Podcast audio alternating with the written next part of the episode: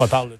Alors Vincent, euh, des chiffres encourageants aujourd'hui au niveau du bilan de la COVID. Je, je- je disais ce matin en les recevant à LCN, d'une certaine façon, ceux d'aujourd'hui sont quasiment plus encourageants pour moi que ceux d'hier, même s'il y a 100 quelques cas de plus. Là. Oui, parce que la baisse, effectivement, tient au fil de la semaine où on voit ça, ça- naturellement Avec une plus de montée. tests. Euh, mais je regardais la semaine dernière, on était à- un peu au-delà de 1500 cas. Alors là, on est à 1328. Alors effectivement, c'est une baisse. Euh, 53 décès. Évidemment, le bilan qui est encore lourd. Moins 34 hospitalisations. Hier, il y avait une petite hausse. On comprend qu'il y a des soubresauts. Là, on est revenu dans une, baisse. Là. On sent qu'on allège le système de santé. Euh, plus 4 personnes aux soins intensifs toutefois. Par région, ben, capitale nationale 81, Montréal 551 et plusieurs régions encore avec de très bas euh, ben, nombre de cas. Bas-Saint-Laurent plus 4, Abitibi, Témiscamingue plus 6 et des, euh, beaucoup de régions à zéro. Côte-Nord, euh, Gaspésie. donc, c'est des régions qui sont très peu touchées en ce moment. Et cette tendance-là qui semble se, se confirmer. Ouais. Et qui euh, garde bien vivante la, Oui, la, lampe, l'espoir. la lampe- la lampe allumée, euh, l'espoir allumé que la semaine prochaine, là, on va pouvoir, euh, dans ces régions, euh, redonner aux gens un peu de, un peu de liberté. Euh, tu nous parles aussi de ce record, donc, dans le, dans le monde, qui, euh, pour moi, c'est un rappel que la pandémie, euh, elle, est, elle est loin, loin, loin, loin d'être finie. Et même si, même si on prenait le contrôle, qu'on pouvait tout rouvrir ici ce printemps, avec les variants, avec les, les nombres de cas, avec les pays où personne va être vacciné, euh, ça sera pas, on sera pas dans le retour à la normale mondiale avant la fin 2021. Non, parce qu'on a vu, euh, bon, effectivement, aujourd'hui, 18 000, 18 000 décès, mais on a franchi dans les derniers jours 100 millions de cas euh, à travers le monde. On sait qu'on a dépassé également le 2 millions de décès récemment. Euh, ce, que, bon, ce que ça amène, et c'est ces variants, là, beaucoup de pays à prendre des décisions euh, quand même importantes, surtout dans le but de, de contrôler c'est la présence de ces variants. Euh, D'ailleurs, en Grande-Bretagne, ben, on annonçait l'imposition d'une quarantaine à l'hôtel aux résidents euh, au Royaume-Uni, enfin, aux, aux résidents au Royaume-Uni qui arrivent de certains pays jugés à risque. C'est 22 pays euh, qui présentent des risques, comme l'Afrique du Sud, Portugal, des pays en Amérique du Sud, qui, bon, qui les, les arrivées de ces pays sont déjà interdites aux personnes qui ne résident pas au Royaume-Uni, mais ce sera donc le confinement, la quarantaine à l'hôtel. Euh, on voit aussi en Finlande, donc en Finlande, on interdit désormais les voyages non essentiels. En Argentine, on impose aux compagnies aériennes de réduire la fréquence des vols dans plusieurs pays où on retrouve ces, euh, ces variants. En France, le gouvernement qui indique euh, étudier plusieurs scénarios, un peu comme au, Canada, là, pour tout ça et également pour un possible nouveau couvre-feu très serré en France. Alors, on est peut-être en resserrer certaines mesures là-bas. En fait, euh, en France, la décision devait potentiellement même se prendre aujourd'hui. J'ai cru lire que le président Macron voulait reporter la décision. En fait, il n'avait pas tellement le goût de, de prendre cette décision-là. Et euh, on a vu au Portugal, le Portugal euh, suspend tous ses vols avec le Brésil en raison de l'augmentation de cas d'infection euh, de, la, de la COVID. Donc à partir du 29 janvier, et ce au moins jusqu'au 14 février, tous les vols sont suspendus, commerciaux, privés, de toutes les compagnies aériennes. Les euh, résidents, les Portugais pourront encore rentrer au pays, mais devront présenter un test négatif euh, de moins de 72 heures avant l'embarquement. Alors ça suit là le Maroc, la Turquie, le Pérou qui font partie de la liste ayant pris des décisions du genre pour bloquer euh, les variants. Faut dire que le Portugal, euh, il goûte là, présentement. Eux aussi avaient une, une baisse de cas, mais là on est à presque 300 décès en 24 heures. C'est un record. Eux qui ont un lourd bilan quand même de plus de 11 000 morts euh, et euh, 10 millions de Portugais sont sous un deuxième confinement généralisé. On a des fois l'impression qu'on est les seuls là, là-dedans. Pas du tout. C'est le cas au Portugal où on tente de maîtriser là, depuis euh, le début du mois de janvier cette explosion de cas. Et face aux variants, euh, Québec solidaire qui presse les deux niveaux de gouvernement d'agir. Oui, bien évidemment, euh, quand on est dans l'opposition, là, on peut essayer d'attaquer aussi euh, le, premier ministre Legault. Alors aujourd'hui, Gabriel Nadeau-Dubois voulait envoyer de la pression aux deux, là, au premier ministre, à M. Trudeau et à M. Legault, disant que le- le contrôle des voyageurs, là, ça devait être fait rapidement, que M. Trudeau arrête de s'asseoir sur ses mains et que M. Legault fasse ce qu'il peut à l'intérieur de ses champs de compétences. On sait qu'on a vu beaucoup M. Legault critiquer M. Trudeau. Selon Québec solidaire, M. Legault devrait évaluer ce que lui peut faire. On sait que le docteur Horacio Arruda de la santé publique disait qu'on devait consulter les avocats pour voir si la loi sur la santé publique permettait d'en faire un peu là, pour contraindre les voyageurs à une quarantaine dans des chambres euh, d'hôtel. Alors, euh, de plus en plus de pression sur euh, M. Trudeau pour réagir.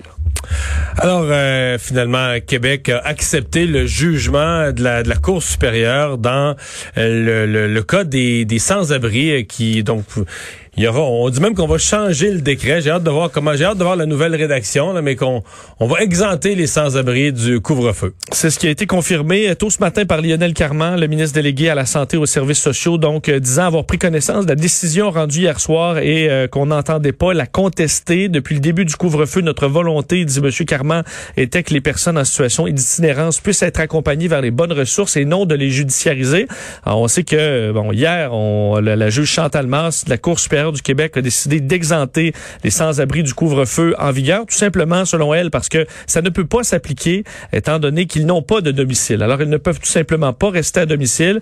Euh, le ministre Carman qui ajoute qu'on voudra ajouter de l'espace, des ressources humaines pour pouvoir accueillir ces gens-là. Ça, ça a l'air, tu sais, dit comme ça, là, ça a l'air du gros bon sens. On peut pas te dire d'aller dans ton domicile si t'as pas de domicile. Ça a l'air du gros bon sens, là, mais personne faisait ça. Là. Il y en avait pas, il y en avait pas de Non, il n'y a pas de cas. Euh, il n'y a pas de cas. Bon, il y en aurait. Semble-t-il qu'il y en aurait quelques-uns des exceptions que les policiers les auraient données. Moi, à part celui qui, à part celui qui vendait du crack, là, j'en ai pas d'autres. On m'en donne pas d'autres. On me dit que c'est la. Tout le monde semble dire c'est la meilleure affaire cette décision-là. Euh, je considère que je suis minoritaire là-dessus. Moi, je la comprends peu. Puis c'est toujours pas clair pour moi comment tu définis clairement une personne sans abri là. Euh, comment tu vas dire à une personne qui voudra pas, qui va être à Montréal, qui va se promener dans le centre-ville le soir, qui voudra pas avoir la contravention, va dire je suis sans abri? C'est quoi le test, là? En vertu de quoi le policier va dire non, non, tu as une résidence, là. Ça dit, donne-moi tes papiers, mais tu dis j'en ai pas de papiers. Je suis sans abri. Euh, alors là, est-ce que le policier va obliger une fouille, mais est-ce qu'on va fouiller pour vérifier que c'est vrai qu'ils ont pas de papiers, tout le monde? Puis, euh, dans le cas des, dans le cas des sans-abri, je veux dire, euh, c'est bien le fun, le juge, mais la première chose qui devrait préoccuper un juge, c'est comment c'est qu'il y a des gens à Montréal qui vivent, qui couchent dehors l'hiver, là? Euh, c'est, on vit on vit un peu au, au centre là, du, euh, du, euh, de l'itinérance à Montréal où on travaille là, présentement. Puis moi, je circule là tous les jours. Là.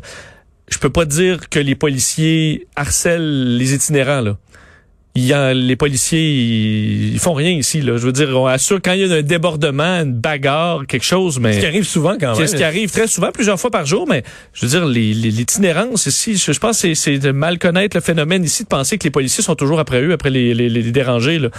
Euh, au contraire, ici, beaucoup d'itinérants... Ben, souvent, les interventions policières, là, c'est qu'il y en a, euh, ils sont, euh, dans certains cas, c'est la drogue, dans certains cas, c'est des problèmes de santé, ils tombent, ils, ils se blessent, ils se cognent sur le trottoir. Les policiers les ambulanciers sont appelés à tout bout de champ. Des urgences médicales, des crises euh, reliées à la drogue, effectivement, c'est ce qu'on voit là. Euh, les policiers qui vont juste agacer pour, euh, donner une contravention à quelqu'un qui a pas une scène de son qui ne payera pas. C'est pas vrai là. Moi, c'est pas ce que je vois en tout cas. Puis on est là-dedans tous les jours. Euh, les interventions, c'est quand il y a une urgence médicale ou une crise vraiment reliée à la drogue ou un, dans une urgence physique, un vol ou une bagarre. Euh, je, peux pas dire après le couvre-feu là, parce que je suis chez moi, mais euh, c'est pas ce que je ressens ici. Euh, par contre, Valérie Plante était aujourd'hui très euh, satisfaite de cette décision-là, disant qu'elle était soulagée. C'est comme si le problème de l'itinérance est réglé à Montréal parce qu'il y aura plus de il y aura plus de contraventions couvre-feu alors qu'il n'y en a jamais eu. Qu'il n'y en a jamais eu. Bon. En tout cas, ben, Tant mieux, si tout le monde, si tout le monde est content. Mais ça, ça demeure pour moi un jugement vraiment bizarre. Comment tu rédiges dans un, comment tu rédiges dans un, dans un jugement, là, que des ces personnes-là sont exclues. Des personnes. Je vais donner un exemple. Mettons le jeune, 20, 20 ans, 18 ans, 19 ans, habite chez ses parents, chicane avec son père et sa mère, le jeune est dans la drogue, n'importe quoi, les chicane avec son père et sa mère, quitte la maison, puis ça va vivre dans la rue.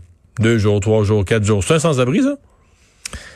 Oui, ben, ben oui, ben, aux yeux d'un intervenant, oui, là, il a besoin d'aide. Mais maintenant, le, le, le, mettons le vendredi d'après, il retourne à la maison, il retourne chez ses parents. Mais il sort pareil, passer 8 heures. Non, j'exagère, mais, mais je, je, parce que c'est pas un ça va aller ultimement au jugement du policier, ce qui était quand pas un statut dans la société d'être sans abri là. Puis techniquement, ce qui devrait nous préoccuper, l'autre affaire, c'est un sans abri. Euh, on essaie, techniquement, on devrait être en train tous de leur trouver un logement. Là. Il doit y avoir des efforts, des ressources pour leur trouver tous un logement. Puis ils ont des problèmes de santé mentale trop graves pour être capable d'occuper un logement, ce qui est le cas de plusieurs. Bon, on, le dit pas, on est trop hypocrite, mais si il s'occuper de... ces gens-là. Mais il doit y avoir quelqu'un qui s'en occupe. Ils sont pas capables de s'occuper d'eux-mêmes, d'avoir un logement, payer le loyer, payer les comptes parce qu'ils ont, ils ont trop de problèmes, mais quelqu'un devrait les prendre en charge. Ouais, le but c'est pas juste de de s'assurer que ces gens-là puissent rester dans la rue là, sans être dérangés le but, c'est effectivement de, de pouvoir les, les aider.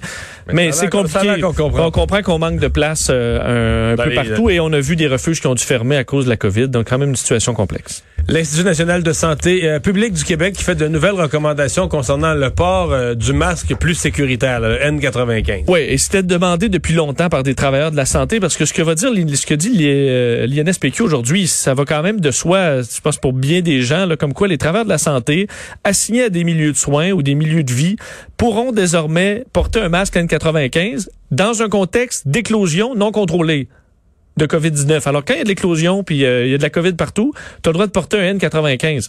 Pour certains, on dire, ah oui, vous aviez déjà pas, vous avez pas le droit de, porter ça. Non, les N95 étaient réservés pour euh, des, euh, des, des interventions où il y a vraiment expulsion d'aérosols. Euh, on peut penser quand on est un tube, un patient. Donc, ce genre d'intervention-là permettait d'avoir un, masque N95. Mais le personnel réclame ça. Le personnel réclame ça depuis des semaines. Ben, depuis très longtemps. Euh, parce qu'effectivement, on a le masque de procédure protège jusqu'à un certain niveau, euh, mais ça ne protège jamais comme un N95, qui est pas infaillible non plus.